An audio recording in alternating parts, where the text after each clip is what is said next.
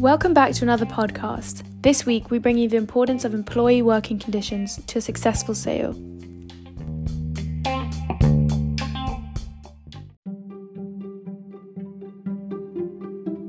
What is the ideal situation to have your employees in for the sale of the company?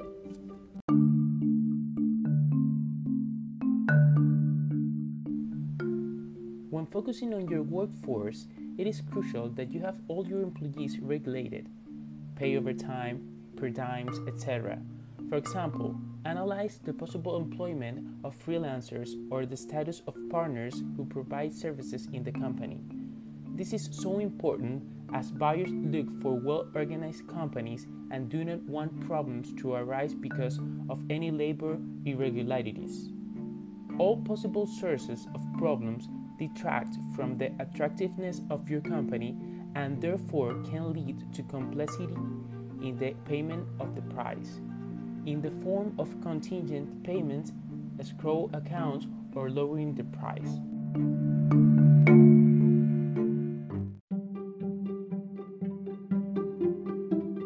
What should your main focus be when preparing for the sale? Remember that the objective of preparing your company for sale is to eliminate obstacles that may hinder the process.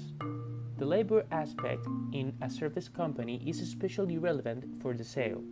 As long as everything is in accordance with the current regulation, you will avoid possible contingencies in the sale process.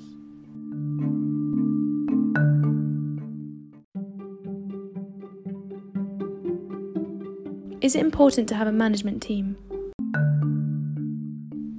If you create a management team with attractive incentives, it allows for the fulfillment of objectives and personal development plans to keep them loyal to the company.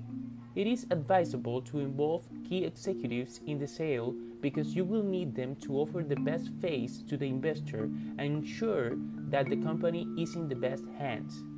During this preparation stage, it is desirable to prevent executives from leaving during the negotiation phases of the sale, as this could be devastating to the buyer's perceived value.